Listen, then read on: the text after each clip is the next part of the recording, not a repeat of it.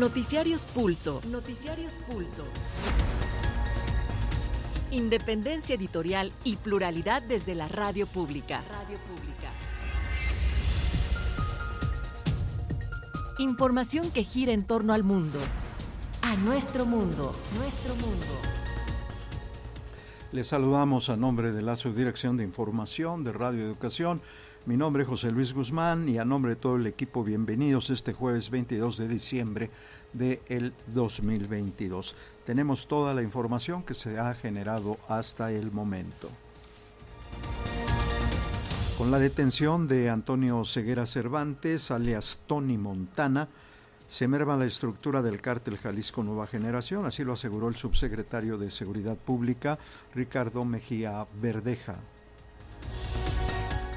A 25 años de la masacre de Acteal, esta sigue impune. Sobrevivientes y familiares de las víctimas siguen clamando justicia que no llega. Durante las actividades políticas y religiosas que se realizaron a un año más de la masacre, sobrevivientes aseguran que esta fue una matanza, un crimen de Estado. La inflación repunta levemente en la primera quincena de diciembre, de acuerdo con la información de el INEGI, Instituto Nacional de Estadística y Geografía. Se ubicó en 7.77% anual, por arriba del nivel alcanzado en la quincena previa, que fue de 7.46%. Y se reporta también poca afluencia, poca afluencia en los 230 centros de salud de la Ciudad de México, donde desde ayer se aplica la vacuna Abdala contra la COVID-19. La mandataria capitalina Claudia Sheinbaum hizo un llamado a los capitalinos a acudir a aplicarse el refuerzo con este biológico producido en Cuba. En lo internacional de la información comentaremos en los próximos minutos que una delegación de la Comisión Interamericana de Derechos Humanos visitó al depuesto presidente de Perú, Pedro Castillo, en el centro penitenciario de Barbadillo, donde se encuentra detenido de manera preventiva. El Congreso de los Diputados de España aprobó la denominada Ley Trans, que reconoce la autodeterminación de género. El proyecto aún debe ser votado por el Senado. En Escocia el Parlamento también aprobó una ley que facilita el cambio de género. Y mientras el presidente ucraniano Volodymyr Zelensky regresó de su visita a Estados Unidos con un espaldarazo de Joe Biden, el mandatario ruso Vladimir Putin confía en que Kiev se sentará tarde o temprano en la mesa de negociaciones.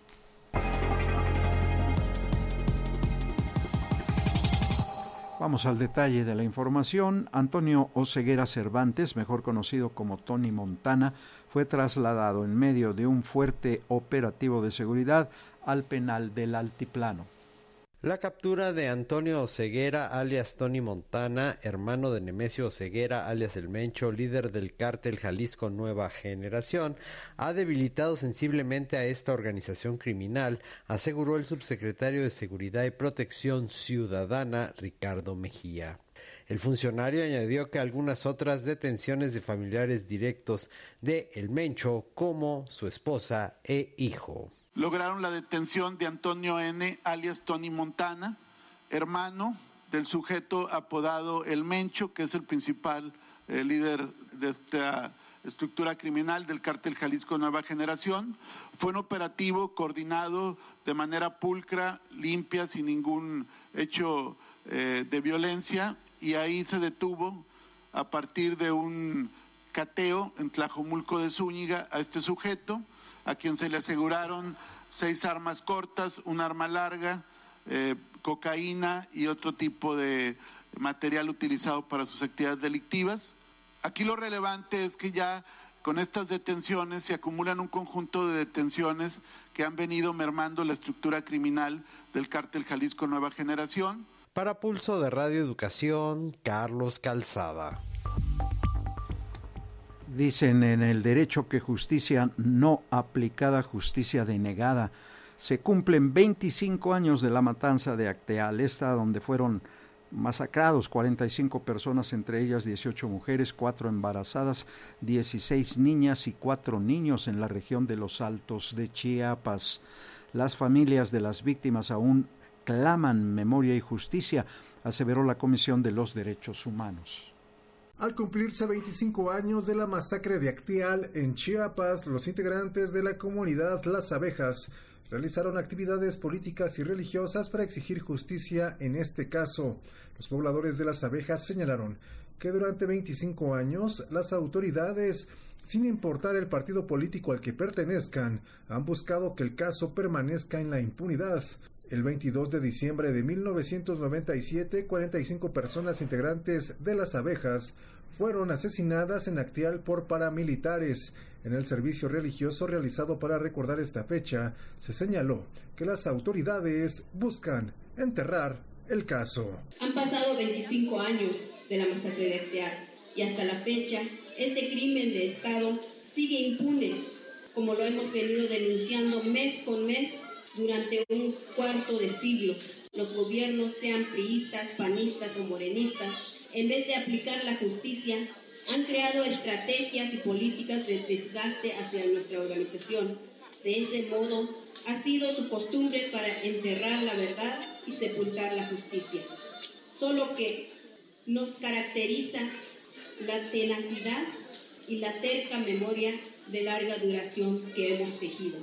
Además, las integrantes de la comunidad señalaron que con la liberación de los responsables de la masacre y con la dilación de la justicia se intenta encubrir a los autores intelectuales. Que durante el gobierno del panista Felipe Calderón Hinojosa permitió a la mal llamada Corte de Justicia, Justicia de la Nación liberar a los paramilitares autores materiales de la masacre de Arteaga liberó masivamente a los responsables de la masacre de Asteal el 12 de agosto de 2009. La intención de este hecho fue encubrir a los autores intelectuales como Ernesto Cedillo Ponce de León. Para Pulso, de Radio Educación, Sosimo Díaz. Y durante los cuatro años de la actual administración se registró una cifra récord en las solicitudes de refugio que supera ya las 30, 355 mil, las 355 mil de 136 países. Así lo señaló el subsecretario Alejandro Encinas Rodríguez al presidir la séptima sesión ordinaria de la Mesa Interinstitucional sobre Refugio y Protección Complementaria.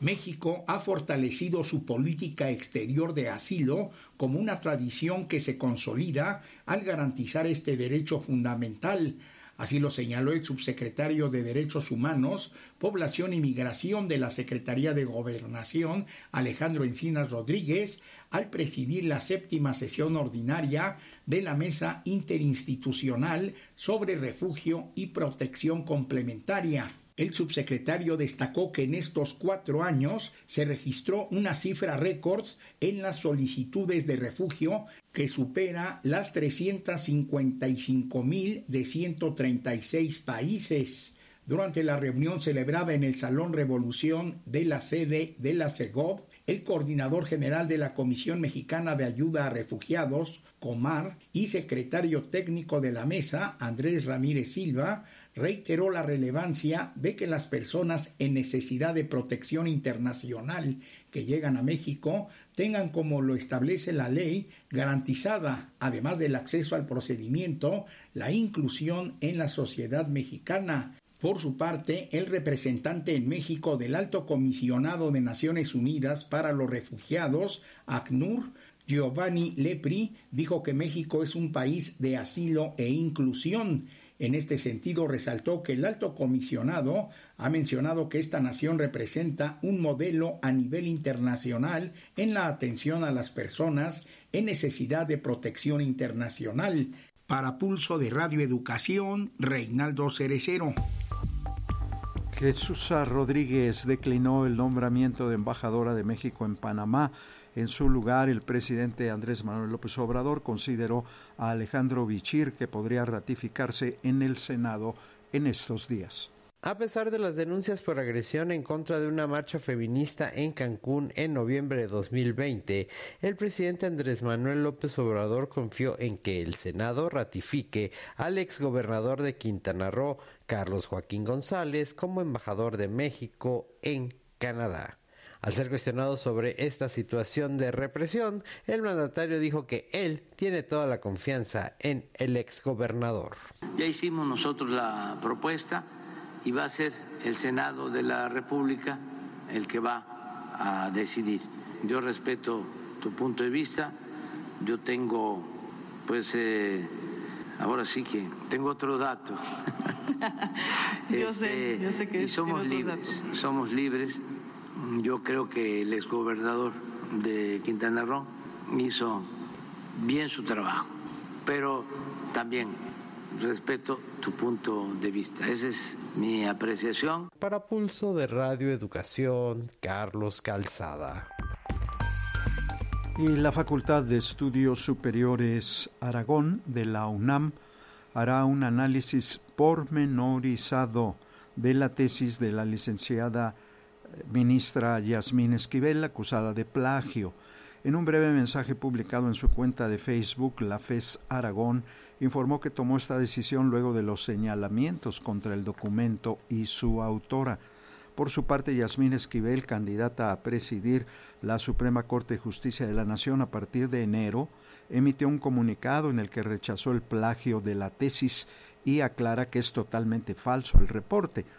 Esquivel Moza compartió en su cuenta de Twitter varios documentos con testimonios de sus sinodales y maestros para tratar de refutar las acusaciones de plagio publicadas por el escritor Guillermo Sheridan en el portal Latinus. Y la inflación repunta levemente en la primera quincena de diciembre, de acuerdo con información de el INEGI se ubicó en 7.77% anual por arriba del nivel alcanzado en la quincena previa que fue de 7.46%. En contraste, la inflación subyacente, la que indica la variabilidad de los precios de consumo a corto plazo, es más precisa que la inflación general. Se ubicó en un 8.35%, ligeramente abajo del 8.37% de la quincena inmediata anterior. El detalle de la información lo tenemos con nuestro compañero Reinaldo Cerecero. Durante la primera quincena de diciembre, la inflación se ubicó en 7.77% anual, ligeramente por abajo del nivel que registró en noviembre, 7.8%, de acuerdo con el Instituto Nacional de Estadística y Geografía INEGI. El dato estuvo por debajo de lo estimado por el mercado, que esperaba una tasa anual de 7.79%, según la encuesta más reciente de Citibanamex.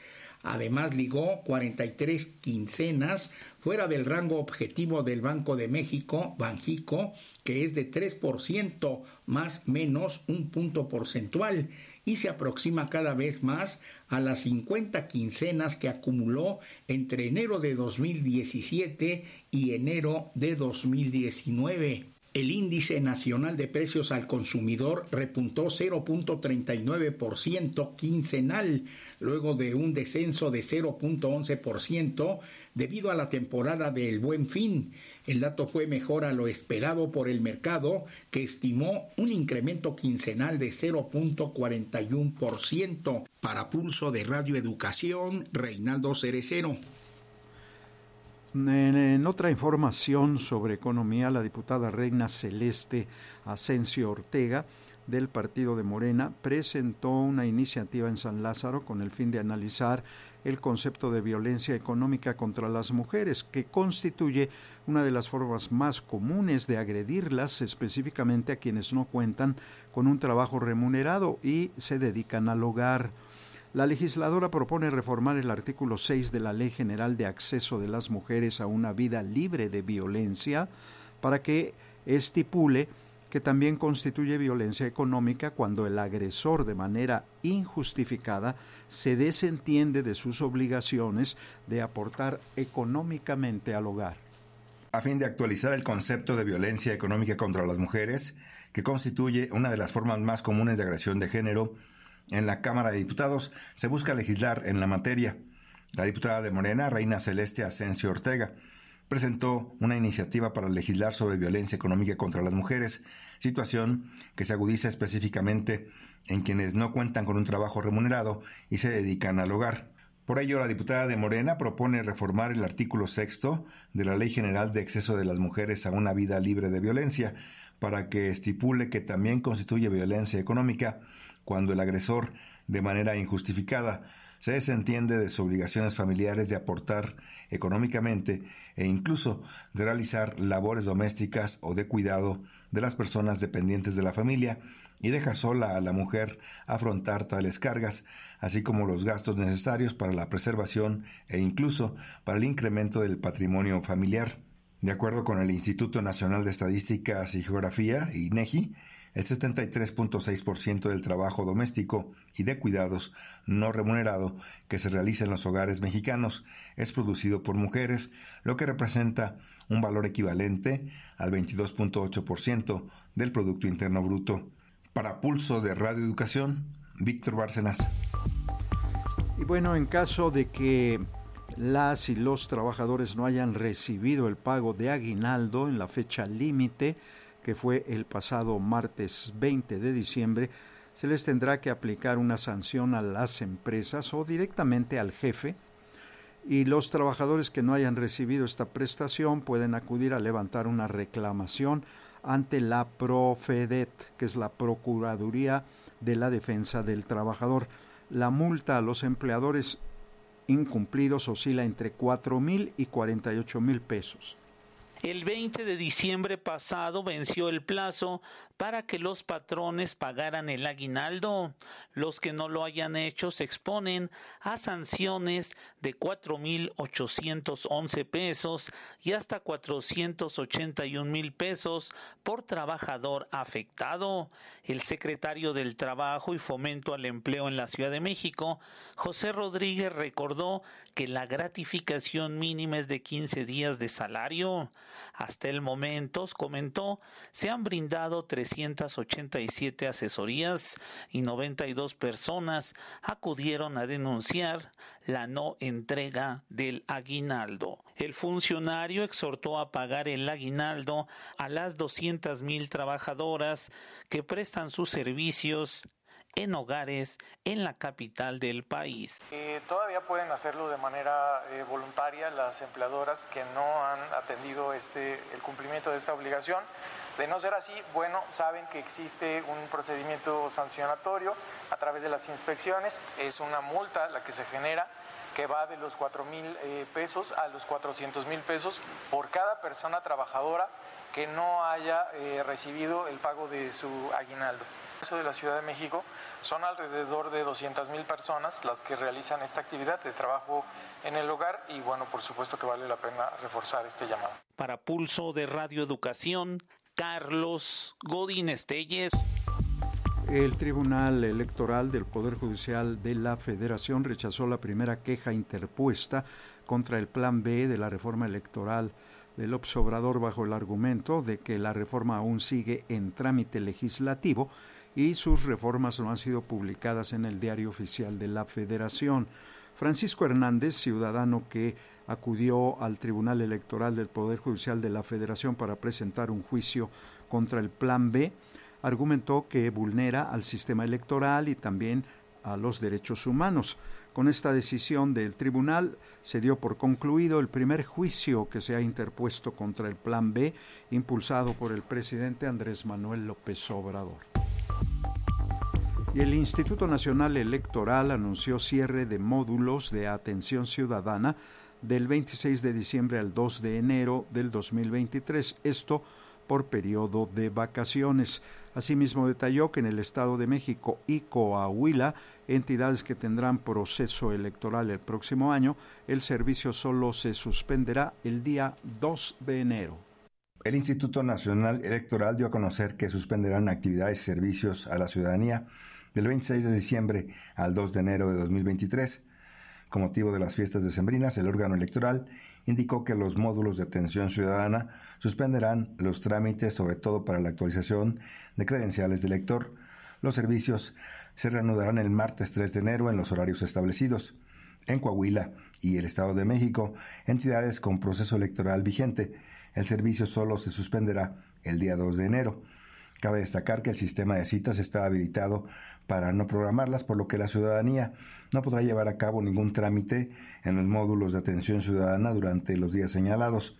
También cabe señalar que en los cerca de 900 módulos del Instituto Nacional Electoral, las personas mexicanas mayores de 18 años pueden obtener la credencial para votar, inscribirse en el padrón electoral, además actualizar el domicilio, corregir errores en el nombre de la persona, o también reponer la credencial para votar en caso de robo o extravío, además de renovar las credenciales que perderán vigencia, atendiendo en todo momento los protocolos con estos trámites y medidas sanitarias establecidas por la pandemia. Para Pulso de Radio Educación, Víctor Bárcenas. Y se reporta poca afluencia en los 230 centros de salud de la Ciudad de México, donde desde, ayer se aplica esta vacuna Abdala como refuerzo contra COVID-19 ante la baja afluencia de personas que se registra en los 220 centros de salud donde se aplica la vacuna contra coronavirus en la Ciudad de México, las autoridades capitalinas invitaron a recibir el biológico Abdalá, la Secretaría de Salud local suministra la dosis contra COVID-19 a los mayores de 18 años que requieren ser inmunizados por primera ocasión o algún refuerzo. La jefa de gobierno, Claudia Sheinbaum, invitó a la población a recibir la vacuna cubana, así como la de la influenza, luego de que reconoció han aumentado los casos de enfermedades respiratorias entre la población. Hay más contagios. Hasta ahora no tenemos un eh, incremento significativo en, hospitalizaciones. Em, en general el incremento es no solo por COVID, sino en general por enfermedades respiratorias, inclusive eh, influenza. Entonces hacer un llamado, recuerden que está la vacuna eh, Abdalá ya disponible en los centros de salud para que eh, sobre todo las personas vulnerables reciban su siguiente vacuna. Para Pulso de Radio Educación, Carlos Godín Estelles.